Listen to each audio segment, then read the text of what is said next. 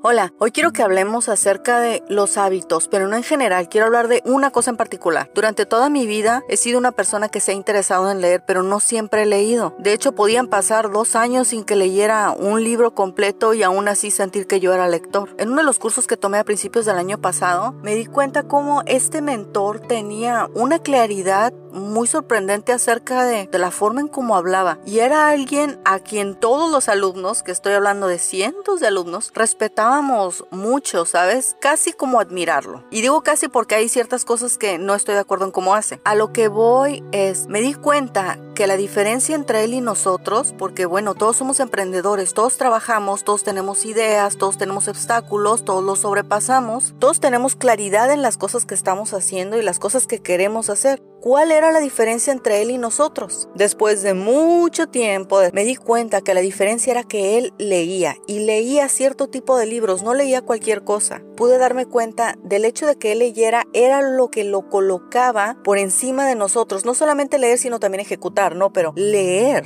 De esa forma supe que si yo quería crecer, si yo quería sobresalir en cierto ámbito, yo tenía que leer porque había identificado el resultado que le había proporcionado a una persona a la cual yo admiraba. Sabía que lo que tenía que hacer era leer, sabía qué tipo de libros tenía que leer. Lo que no sabía era si yo iba a ser capaz de leer todos los días, porque las decisiones, un hábito, no tomas la decisión hoy y el parámetro está dado. Tienes que generar las condiciones cada día. Cada día se tiene que pelear por ese hábito. Fue muy importante identificar cuáles eran mis condiciones. Ya había yo antes estado interesada en estar leyendo. Lo que hacía yo era ponerme una hora. Voy a leer en las noches, voy a leer antes de acostarme, voy a leer a la hora de la comida, voy a leer por 15 minutos. Nada de eso me funcionó. ¿eh? Lo que sí me funcionó es estar cargando el libro para todas partes, subrayar todo lo que me interesara, escribir los pensamientos o las ideas que me estaban viniendo a la mente a raíz de lo que estaba leyendo. Me funcionó leer cuando estaba yo preocupada, cuando estaba molesta, en mi tiempo tiempo de ocio, hago el esfuerzo por dejar de ver la lectura como terminar de leer este libro y ya cumplí la meta y más bien enfocarme en que es un estilo de vida, este es el estilo de vida que quiero. He estado recogiendo los frutos de leer, por supuesto, no nada más en ganar conocimiento, sino el procesamiento de las ideas, en tener más claridad acerca de las cosas que pienso y cómo expresarlas. Me he dado cuenta que las opiniones de otras personas no me afectan tanto como me afectaban antes, puesto que ahora tengo un acervo cultural un poco más grande. Obviamente no te estoy diciendo esto para que pienses, wow, se la pasa leyendo. Obviamente no es así. Lo que digo es que cualquier hábito que quieras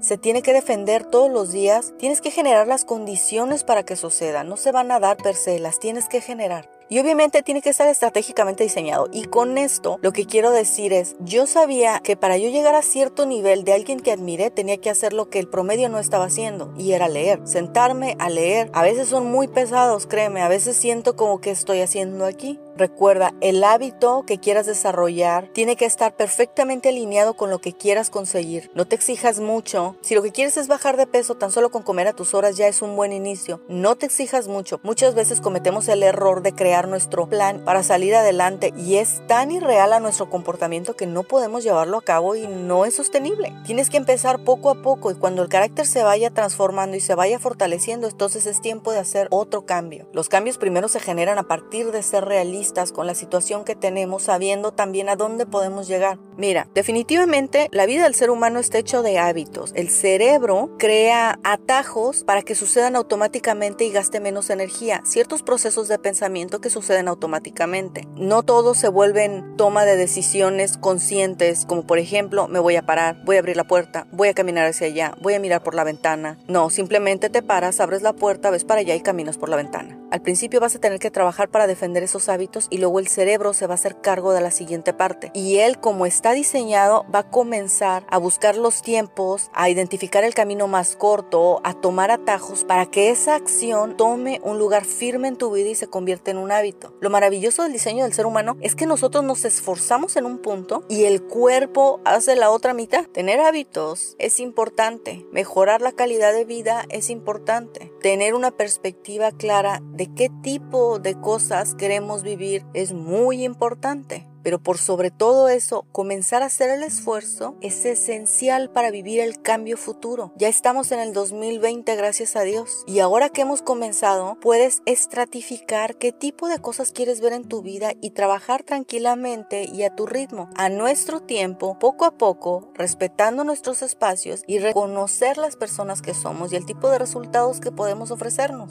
Y así ir viviendo el cambio. Nos vemos la próxima.